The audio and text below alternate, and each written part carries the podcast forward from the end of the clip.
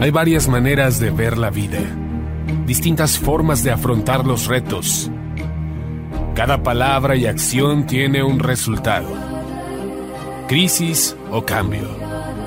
Imposibilidad u oportunidad. Derrota o victoria. Destino o decisiones. Culpabilidad o responsabilidad. Mentira o verdad. Víctima o vencedor. La diferencia se marca en los pensamientos, las ideas y las acciones. Esto es Mensajes de Victoria con Marco Tulio Carrascosa.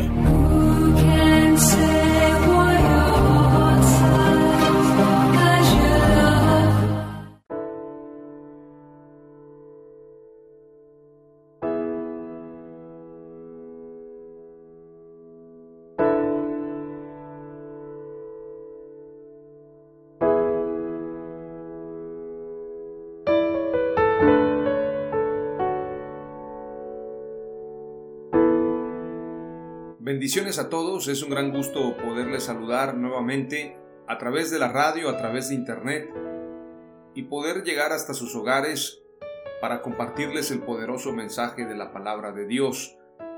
Hoy es un día muy especial, estoy compartiendo acerca de este tema tan impresionante, tan apasionante y que cada vez recobra o, toma mayor preponderancia ya que en tiempos como estos es importante tener visión. Por esto el tema la visión, usted sabe que marca a las personas, les impacta, les genera una expectativa. Usted ha visto esos letreros en los trabajos cuando dice visión, misión, que son cosas muy diferentes. La visión es al lugar a donde quieres llegar y cómo quieres llegar, cómo quieres hacerlo. Es decir, la visión marca el camino, pero también el proyecto para caminar ese camino. Por ejemplo, alguien podría decir, yo quiero convertirme en el empresario más grande vendedor de cacahuates.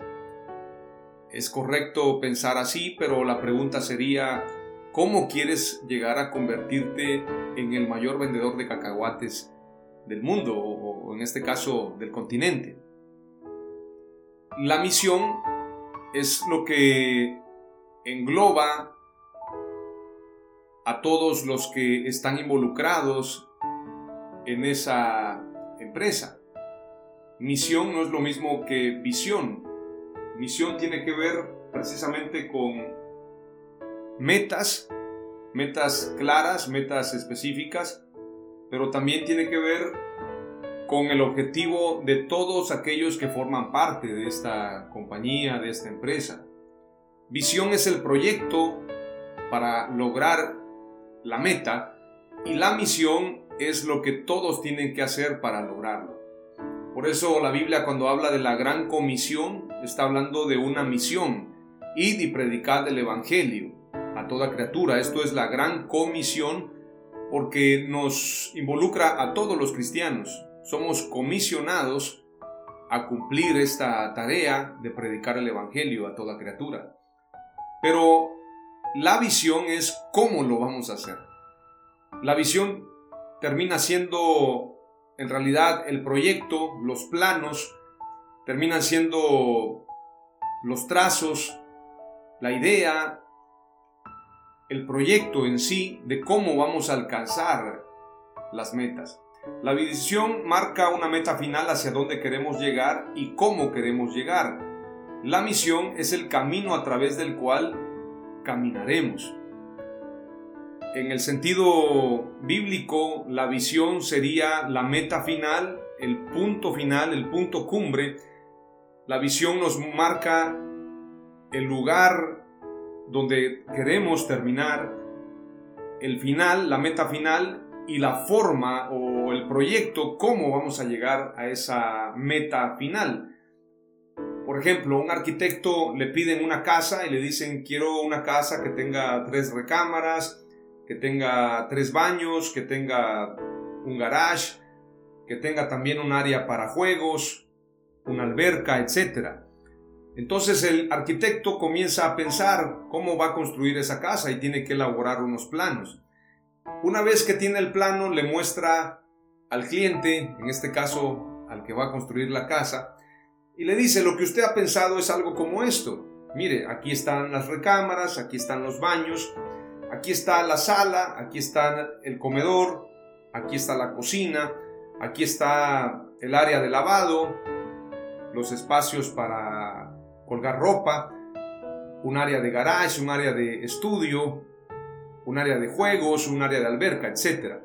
Entonces la persona dice, efectivamente, inclusive lo que estoy viendo está más avanzado de lo que yo había soñado.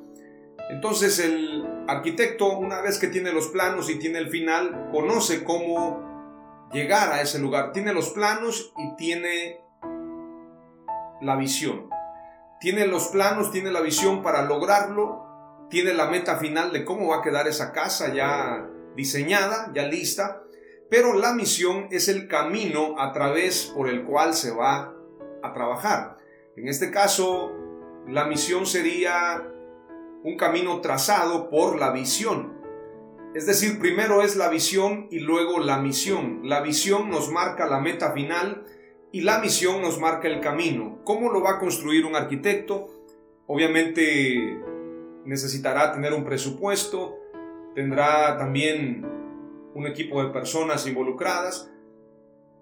Habrán personas que van a trabajar en la construcción a través de toda una serie de tareas que se les van a encomendar hasta llegar a la meta final.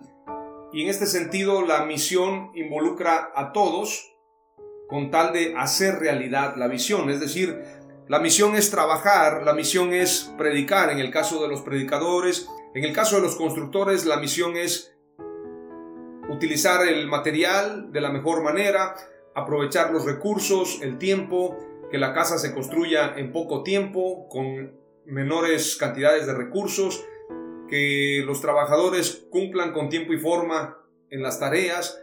Y entonces el arquitecto, una vez que ha señalado esta misión, este camino, todos trabajan en unidad. Muchas veces nosotros en nuestra mente tenemos la visión, decimos, yo quiero ser el mejor escritor del mundo o quiero ser un escritor exitoso que venda sus libros y se conviertan en bestseller. La pregunta del millón es ¿cómo lo quieres lograr? Yo conozco mucha gente que dice, tengo un proyecto de predicar a las naciones, llevar el mensaje a miles y miles de personas. Tengo otros amigos que dicen, quiero ser cantante y estoy pensando cuándo voy a grabar la primera canción, mi primer videoclip.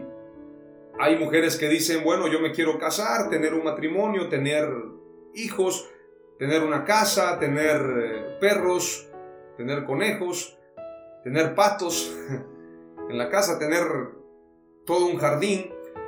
Pero ese es el sueño. Pero la visión es más completa. La visión no es solamente un sueño a manera de ilusión, a manera de imaginación. La visión va más allá, la visión nos descifra lo que queremos y desmenuza las piezas del rompecabezas para armar ese rompecabezas y lograr la meta final.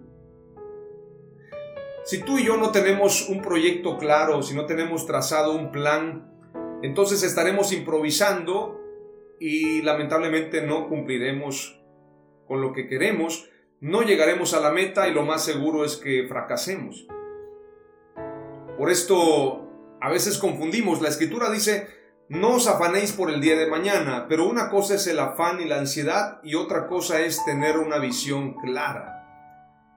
La escritura dice que el que va a construir una torre o una casa, primero se sienta, calcula los gastos y entonces comienza a trabajar y comienza a delinear todo el proyecto, primeramente es un trabajo mental y calcula los gastos. La persona dice, bueno, tengo tierra, tengo, tengo arena, tengo grava, tengo cemento, tengo calidra, etc. Tengo todos los elementos, pero, por cierto, en esta temporada está lloviendo. Y si yo decidiera construir, entonces, lamentablemente como todavía no tengo un techo, los ladrillos o en este caso los blocks de cemento sufrirían las embestidas de la lluvia. Los chaparrones de agua caerían sobre estos blocks de cemento y lo más seguro es que yo tendría una gran pérdida, porque el cemento una vez que le cae agua, todos sabemos que el cemento se pierde, el cemento se endurece y entonces deja de funcionar para el objetivo de construir. Lo mismo pasa, y yo te puedo hablar acerca de los eventos. Yo he sido un productor de eventos durante muchos años, desde el año 2007, y tuve eventos magníficos, tuve eventos que me hicieron sufrir, tuve eventos que me hicieron llorar. Y, ¿sabes por qué? Porque muchas veces nosotros pensamos que si ya tenemos todos los recursos, si tenemos a Dios obviamente, si tenemos los elementos para llevar a cabo el evento, Pensamos que a manera de una carretera, vamos a ir en la carretera y todo mundo nos va a abrir camino. Pensamos que la gente va a tender una, una alfombra roja, una alfombra especial para que tú y yo caminemos. Y pensamos que a manera de un videojuego, como si tú tienes un superpoder, se van a ir haciendo a un lado los enemigos y tú vas a caminar libremente. Nada más lejos de la realidad en Nemías, en la historia del el profeta Nemías, el copero del rey Artajerjes, encontramos cómo el hombre prepara un proyecto. Primero ora y después de orar habla con el rey. Una vez que el rey lo considera apto y lo considera preparado para esta misión y considera que vale la pena el esfuerzo de este proyecto, es entonces donde le da los recursos para que Nehemías vaya a la reconstrucción. Pero es importante señalar que Nehemías se enfrenta a una serie de situaciones, retos, desafíos. Y estos desafíos muchas veces son provocados por enemigos que desean que tú fracases. Y entonces Nehemías se enfrenta a Tobías, Shambalat, Gesem el árabe y otros personajes en la historia de la Biblia que precisamente buscan detener el proyecto y el trabajo de Nehemías. Nuestra historia está marcada por personas mediocres, nuestra historia en la humanidad está marcado por personas traicioneras, sin duda alguna la Malinche en la historia mexicana es recordada por ser una mujer traicionera que precisamente se enamoró de Hernán Cortés y por el amor a Hernán Cortés ella ayuda a la conquista. La historia está marcada por hombres como Judas, Tobías, Shambalat y otros personajes que podríamos mencionar en la escritura, el mismo Saúl el rey, personas llenas de envidia, llenas de rencor, personas apáticas, personas de una corta visión que no alcanzan a ver más allá de sus narices. Personas como estas en la Biblia que muchas ocasiones le tiraron lanzas, trataron de matar a los hombres de Dios. Ustedes recuerdan a Faraón persiguiendo a Moisés y al pueblo de Israel. Faraón lo perseguía con sus carros y con sus caballos porque no querían que Moisés pudiera salir de esta esclavitud donde estaban con el pueblo de Israel. Podemos encontrar a Saúl tirándole lanzas a David, Podemos encontrar a, un Tobías y Shambalat siendo traicioneros, podemos encontrar a la esposa de Potifar gritando que José había querido acostarse con ella. Pero la historia bíblica, las historias bíblicas no nos hablan de fracasos, sino de victorias. Moisés, la escritura dice que cuando se encontró con el mar rojo, Moisés oró a Dios y Dios le dijo, ¿por qué oras a mí? Usa tu vara. Y entonces Moisés pudo cruzar el mar rojo y todos sabemos que el mar cayó sobre los egipcios y sobre los soldados que perseguían al pueblo de Israel. Tobías y Shambalat quedaron avergonzados. Judas sabemos que tuvo un mal final. Y siempre la Biblia, Saúl sabemos que murió de una manera muy trágica. mas David llegó a ser rey. Jesús triunfó en la cruz a pesar de que Judas lo entregó. Y siempre, como en las novelas, usted ha visto esas novelas donde la sirvienta termina casándose con el millonario.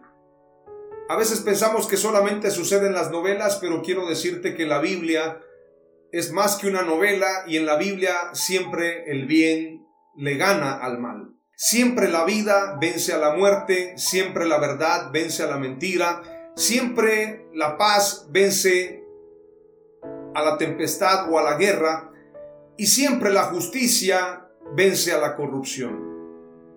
Pero para enfrentarnos a todo esto hay algo que la escritura nos pide en momentos como estos. La escritura nos demanda, nos pide y nos ofrece un camino y es el camino de la, la visión. El camino de la visión nos permite ver más allá. Por ejemplo, David cuando se enfrenta a Goliat, David no ve a Goliat, David ve el galardón, la recompensa. Cuando Moisés se enfrenta a Faraón, no ve a Faraón y a su ejército, sino él ve la recompensa, lo que la escritura llama el galardón. Entonces nosotros, de igual manera, si tenemos visión, tenemos que trasladarnos más allá del problema, más allá de las limitaciones, más allá de los desafíos, más allá de los retos y poner una visión clara que nos permita alcanzar el éxito. La mayoría de futbolistas han tenido su estilo, su peculiaridad. Hay muchos futbolistas. A mí me gusta mucho el estilo de Ronaldo Nazario, el futbolista brasileño. De hecho, yo lo veía en el Mundial del año 2000, este Mundial que fue en Corea-Japón. Me parece que fue en el 2002. Este mundial que estuvo marcado por los horarios de los partidos, yo lo recuerdo muy bien que en la madrugada, a las 5 de la mañana, esperando el partido de fútbol, porque estábamos de alguna forma eh, en un desfase de horas, mientras que en Corea posiblemente era el mediodía, para nosotros era la madrugada, por el desfase de tiempo y las diferencias de horarios. Y recuerdo muy bien cómo Ronaldo logró la hazaña de su vida de convertirse en campeón del mundo y ser el mayor goleador del mundial. Pero me gusta mucho que en su testimonio Ronaldo Nazario cuenta que antes de que el partido final se llevara a cabo, él tuvo una visión clara de cómo iba a meter los goles. Y él tenía también muy en claro un defecto en su organismo. Todos sabemos que Cristiano, perdón, todos sabemos que Ronaldo, a veces me confundo entre Cristiano Ronaldo y Ronaldo Nazario. y todos dicen, hay dos Ronaldos y otros dicen, no, solamente uno. Bueno, Cristiano Ronaldo, que es el actual, el mayor goleador de la historia, y Ronaldo Nazario, que fue el fenómeno. Ronaldo Nazario cuenta que, como él tenía la visión clara de cómo iba a meter los goles, le pidió a su compañero Dida, el futbolista Dida de Brasil, y le dijo, yo tengo un problema que cuando duermo antes de los partidos, cuando yo salgo a jugar, estoy de alguna manera como en un estado de reposo y no estoy en toda la revolución o no estoy revolucionado como a mí me gusta estar en los partidos. Entonces yo necesito estar despierto, Dida, para que yo, esté corriendo, esté muy activo en el partido y la visión que yo tengo de los goles, cómo los voy a meter, no las pierda de mi cabeza. Es decir, yo pueda estar bien despierto a la hora del partido. Dida conociendo a Ronaldo Nazario, que por cierto esa ocasión llevaba un corte que era todo el cabello, toda la cabeza rapada y solamente adelante se había dejado un pequeño fleco.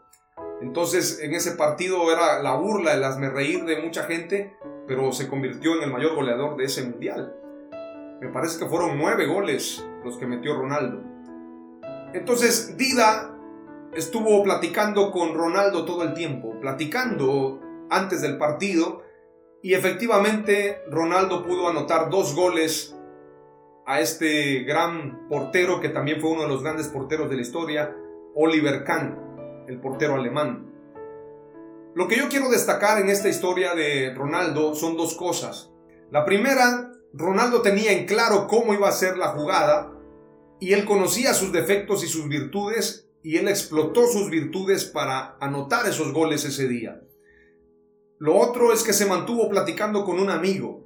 Muchas veces para lograr la visión necesitamos aliados, necesitamos gente que cree en nosotros, necesitamos gente que nos diga tú puedes, tú vas a lograrlo. Como Dida se lo dijo, sabes, yo sé que vas a meter esos goles y sé que vamos a ser campeones.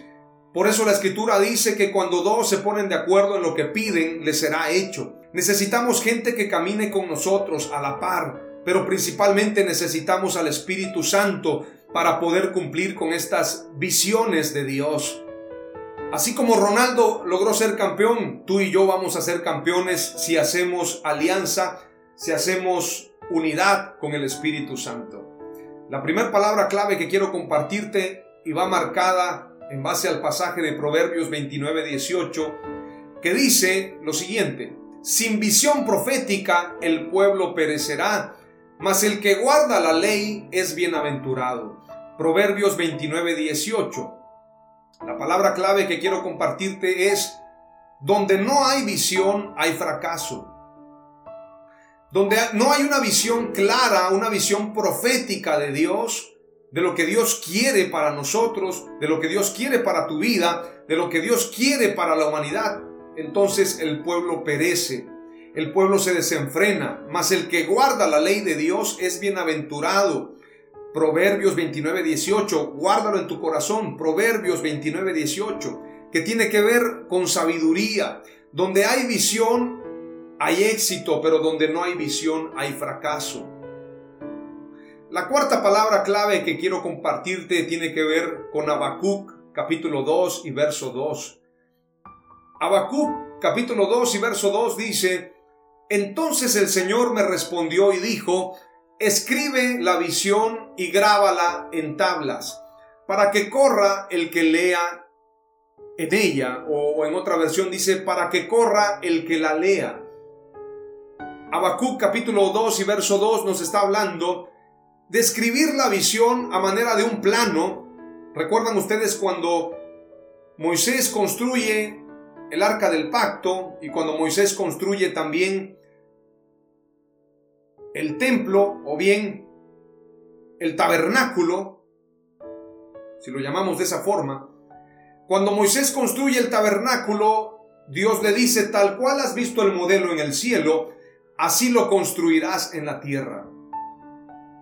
Cuando Noé construye el arca, sin duda alguna Dios le dijo cómo lo iba a hacer. De hecho, la escritura nos habla de que le dio indicaciones específicas. Dios de que tendría que juntar madera, calafetearás, dice la, escritura, calafetearás con brea estas tablas y, y obviamente él construye un arca bien trazada, bien hecha en base a las medidas que Dios le demanda. Entonces, si nosotros observamos a Noé y observamos a Moisés y observamos a otros personajes como David, si observamos a grandes hombres como Nemías, como Daniel, nos daremos cuenta que Dios no es un Dios improvisado. Dios es un Dios de planes. Dios es un Dios de propósitos. Dios es un Dios de visiones claras, de sueños y visiones claras. El problema es que nosotros muchas veces no prestamos atención. ¿Qué es calafatear? Te lo voy a mostrar en el significado porque quería, no quería quedarme solamente con leértelo o decírtelo.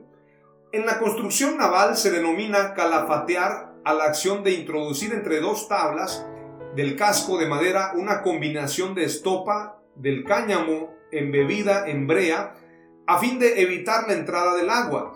En la actualidad también se utilizan productos sintéticos para realizar la operación. Qué curioso que la primera embarcación es el arca de Noé y Dios le dice a Noé cómo construirla. Hasta la fecha, ese tipo de construcciones y el calafatear, que es un término bíblico, se sigue aplicando. Porque Dios es un Dios perfecto y de Él podemos aprender porque Él es el creador de todas las cosas. Si Él es el creador de todas las cosas, nuestra mirada tiene que estar puesta en Él, puestos los ojos en Jesús, el autor y consumador de la fe. Entonces, La visión nos da esperanza, la visión nos da un camino, la visión nos da la oportunidad de que en momentos difíciles sabremos qué hacer. Cuando aparezca un obstáculo, un reto, un desafío, la visión nos marcará el camino para poder avanzar en medio de dificultades. La visión es más que un GPS. El GPS nos marca diferentes coordenadas y caminos para llegar a un lugar. La visión es clara, directa y la visión nos permite tener un plano de cómo llegar a esa meta final, inclusive con menores desgastes. Las veces que nos desgastamos es porque no tenemos una visión clara. Yo te invito que cuando estés haciendo un proyecto y algo esté saliendo mal, pares. Es un momento de parar y decir, a ver, algo está saliendo mal. Empieza a estudiar los métodos. Empieza a estudiar lo que está saliendo mal, por qué está saliendo mal. Esto es como un director técnico.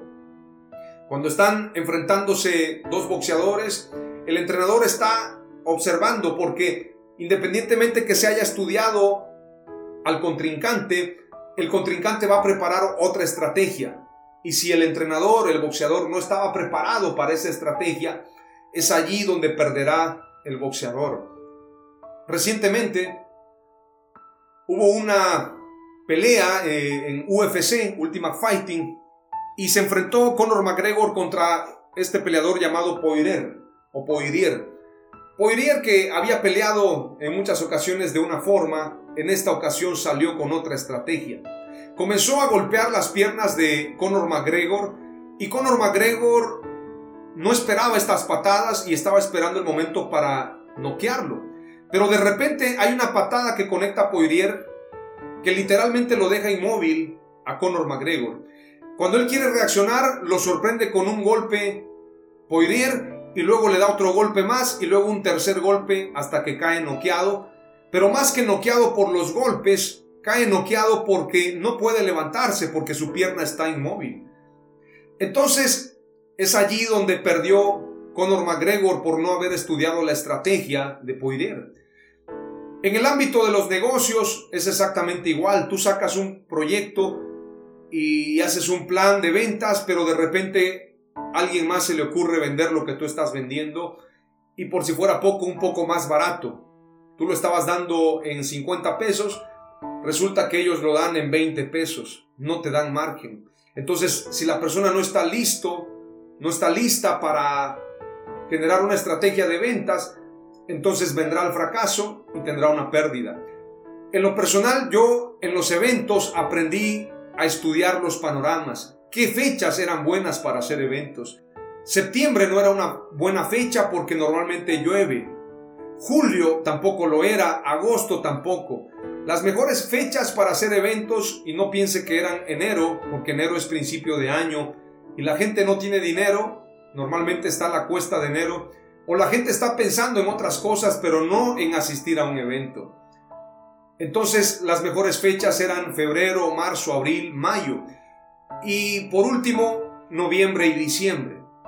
Entonces, también estudiamos cuándo llovía, cuáles eran las mejores fechas para hacer eventos, cuáles eran las mejores fechas para comprar boletos de avión. No haga un evento en diciembre y compre los boletos en diciembre, porque cada boleto de avión le costará carísimo, tres o cuatro veces más de lo que cuesta normalmente. Entonces, como experto en eventos, aprendí a tener en clara la visión antes de desarrollar un evento. La escritura dice, escribe la visión y grábala en tablas. Escribir la visión es hacer los planos. ¿Cómo lo voy a hacer? ¿A quiénes voy a llegar? ¿Cuándo lo voy a hacer? ¿Cuál va a ser mi estrategia? Si me enfrentan este tipo de personas, ¿cómo voy a atacarlas? Si vienen este tipo de enemigos, ¿cómo me voy a enfrentar? Si tengo carencias de recursos, ¿qué voy a hacer para producir más recursos? Todo tiene que ver con la visión. La visión es un plano, la visión es un plan y la visión es una estrategia de cómo lograrlo. Escribe la visión y grábala en tablas, quiere decir trabajar con estrategias, no trabajar al aire. A veces pensamos que la fe es incierta. A veces pensamos que la fe es decir, yo no sé cómo lo voy a lograr, pero lo voy a hacer por fe. Más allá de eso, la fe es tener en claro, lo voy a lograr así y Dios me proveerá y Dios lo hará, pero yo estoy caminando en base a la visión. Eso es tener una visión clara de las cosas. Y dice la escritura, para que corra el que la lea. Una vez que tienes la visión no puedes parar. Una vez que tienes la visión, tú corres para completar la tarea. David, antes de enfrentarse a Goliat, no piense usted que improvisó. A veces pensamos que David preparó cinco piedritas, a ver por dónde le pego, pero le voy a pegar. Algo va a pasar, pero va a pasar. Como decía Felipe Calderón, haya sido como haya sido, yo ya gané. No se trata de eso. David, cuando preparó las cinco piedras, tenía un plan. Él sabía cómo se iba a enfrentar y tenía cinco piedras por si no pegaba a la primera, a la segunda, a la tercera, a la cuarta o a la quinta. Pero él sabía que esa piedra iba a caer en el lugar preciso donde estaba descuidado Goliat. En la cabeza. Tú y yo tenemos que tener una visión clara y una meta específica y cómo lo vamos a lograr. La escritura dice que David corrió a la línea de batalla una vez que Goliat salió al encuentro. Esto quiere decir que cuando tú tienes la visión clara, no te detienes, corres al cumplimiento de la visión y no hay nada que te detenga. La palabra clave número 4 de esta serie de dos, perdón, esta, este capítulo o este episodio que tiene que ver con el tema de la visión que se desarrolló en dos episodios. La serie se llama Transformación Generacional y el episodio número 29 es La visión, que es la segunda parte del episodio 28 con el mismo nombre. Tuvimos cuatro palabras claves y hoy solamente te estoy compartiendo dos. La 1 y 2 del episodio 29 o la 3 y la 4 de la visión completa. Espero haberme explicado. El cuarto, la cuarta palabra clave o la segunda palabra clave es la visión nos permite superar retos. La visión nos permite enfocarnos a la meta y no al problema. David no veía a Goliat, sino veía el galardón, veía coronándose como rey, venciendo a Goliat y teniendo los beneficios que el rey prometió. No pagaría impuestos, tendría riquezas y a la hija del rey. Por si fuera poco, también este personaje, Caleb, Caleb no vio a los gigantes, a los hijos de Anac, sino que vio la tierra prometida y vio el galardón. Y todos los hombres de Dios vieron el galardón. Tú y yo tenemos que observar el galardón para lograr la meta. La visión nos permite superar retos.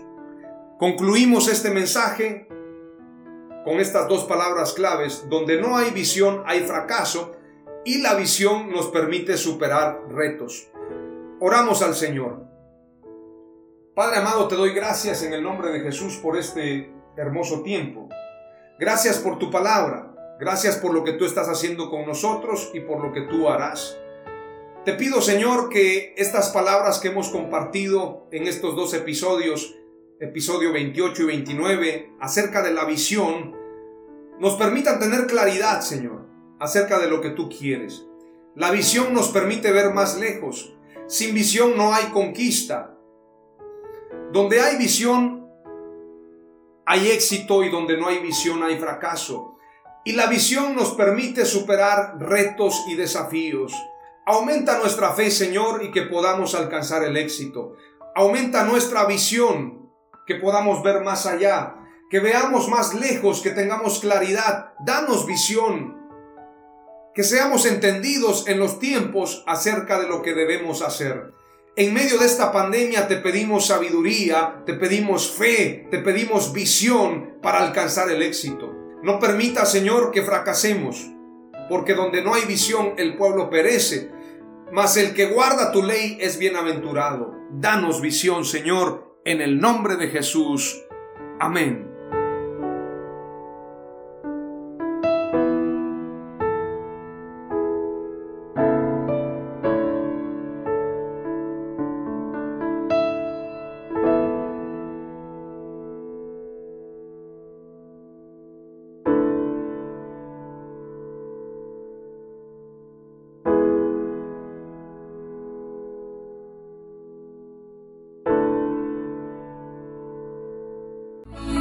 Esto fue Mensajes de Victoria con Marco Tulio Carrascosa. Gracias por escucharnos y seguirnos en nuestras redes sociales. Si deseas invitarnos a tu ciudad, escríbenos por inbox o al WhatsApp 961 66 882 99 961 66 882 99.